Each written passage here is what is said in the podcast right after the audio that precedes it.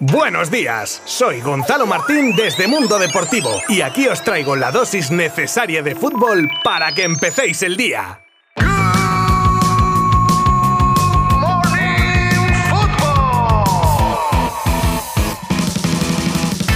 Hola a todos. Y no, Hoy no hago el saludo habitual porque no es un día bueno, desde luego, ya que Barça y Atlético de Madrid se meten en serios problemas con sendas derrotas y con mucha polémica, así que intentaré, lo prometo, no sacar mi lado aficionado porque igual me censuran. Pero en unos momentos os cuento todo y escucharemos además a protagonistas. Pero tendremos muchas más cosas como la prioridad que tendría el Madrid en la cláusula de salida de Haaland, las palabras de Carvajal respondiendo a Xavi, nuevo escándalo en el fútbol femenino, esta vez en Estados Unidos, y y un montón de cosas más. Os habla Gonzalo Martín desde Mundo Deportivo, respiro profundo un par de veces y empezamos.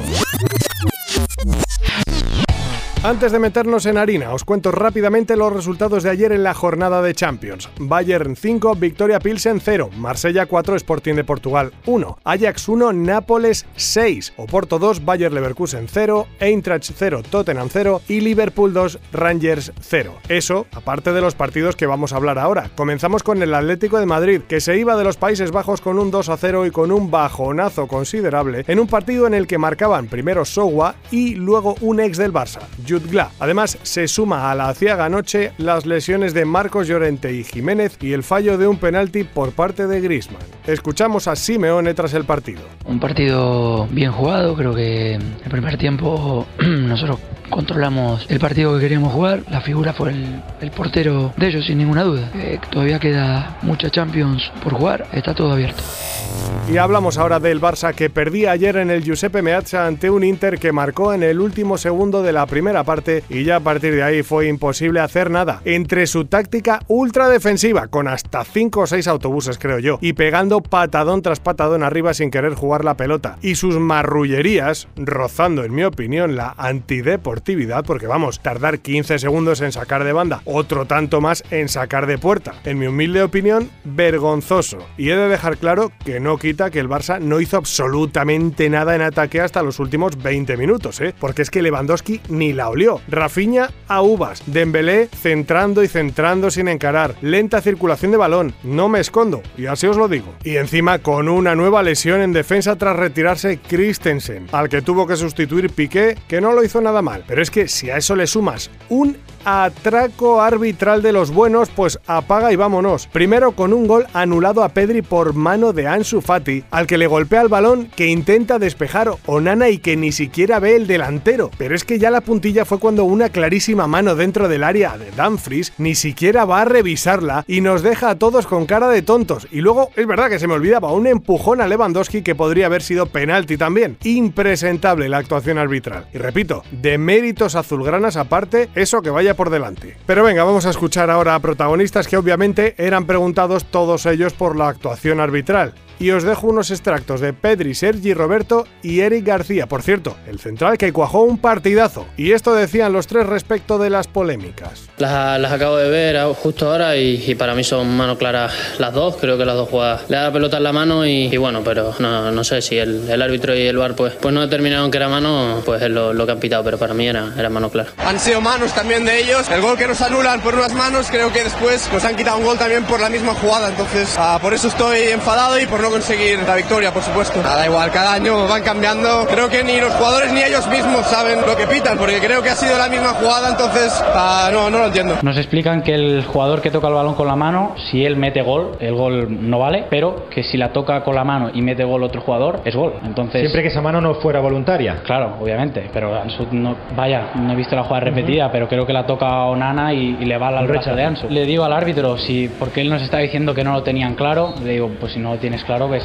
ves a mirarlo como has hecho la primera. La primera ha tardado 30 segundos en parar el partido y en esta no ha ido a verlo. Y ahora le toca el turno a Xavi. Primero os pongo un sonido nada más acabar el partido en el que hace un buen resumen del encuentro. Hemos despertado tarde, hemos estado los últimos 20 minutos, media hora muy buena. Les hemos embotellado, que era lo que queríamos. Al final nos ha faltado ese dinamismo durante la primera parte y parte de la, de la segunda y, bueno, hemos tenido nuestras ocasiones, no, no, no, las hemos materializado y con un tiro de fuera del área sabíamos que era una de sus eh, virtudes. Hemos parado bien contras, transiciones, eh, pero en fin, nos llevamos una derrota muy importante. Nos quedan tres finales y estamos en una situación muy, muy incómoda ahora mismo. Y para terminar, ya en rueda de prensa y más en frío, el entrenador azulgrana que explotaba hablando de injusticia y de indignación y volviendo a repetir que los árbitros tendrían que dar explicaciones. Nos sentimos que ha sido una injusticia grande. Sí, me siento así, la verdad. Eh, no, no, puedo, no puedo esconderme.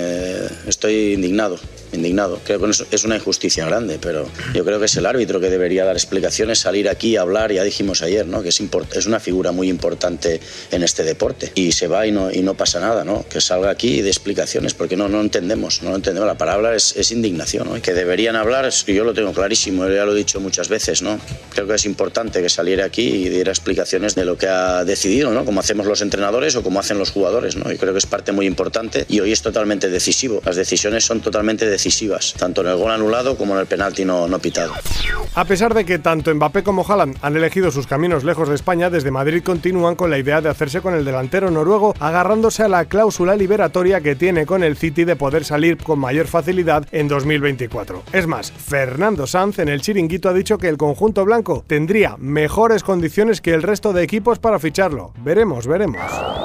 El otro día Xavi hacía unas declaraciones sobre la dificultad entre la Champions y la Liga y en su opinión diciendo que la Champions era más injusta y complicada, no como la Liga que requiere una regularidad. A estas palabras respondía en rueda de prensa Dani Carvajal, jugador del Real Madrid, que decía que las opiniones de Xavi son subjetivas, que cuando has ganado 5 Champions de las últimas 9, la suerte queda al margen y termina diciendo, la Champions más injusta, siempre surge el debate cuando la gana el Madrid.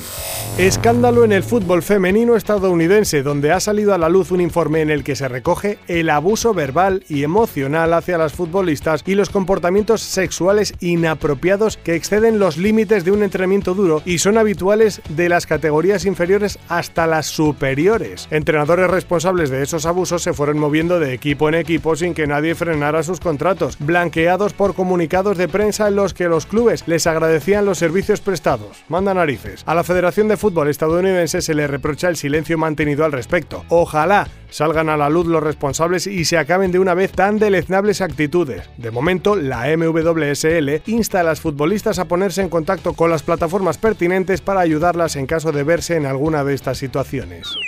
Nueva actualización en la tragedia ocurrida en Indonesia y que acabó con la muerte de 125 personas y cientos de heridos. En plena investigación de los sucesos, el gobierno dice que hará pagar a los culpables de la estampida y de momento al jefe de la policía de Malang y a otros nueve agentes ya se les ha apartado del cargo y a otros 28 oficiales se les está interrogando sobre los incidentes. El ministro de Seguridad estará al frente de una comisión para investigar los actos tanto de aficionados como de los agentes de seguridad.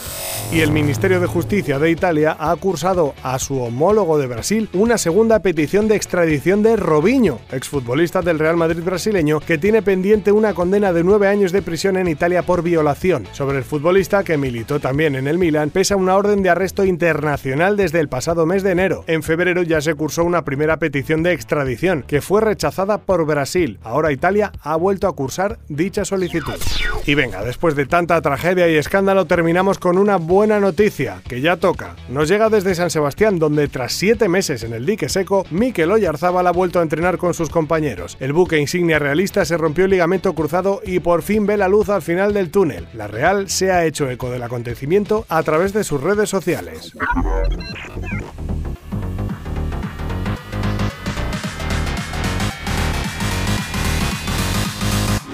Pues muchas gracias por haber llegado hasta aquí. Hoy tenemos más Champions con el Madrid y el Sevilla como protagonistas. De estos partidos y todos los demás hablaremos mañana largo y tendido. Y como siempre os animo a si queréis estar pendiente de dichos encuentros, seguirlos a través de mundodeportivo.com. Abrazo virtual. Adiós.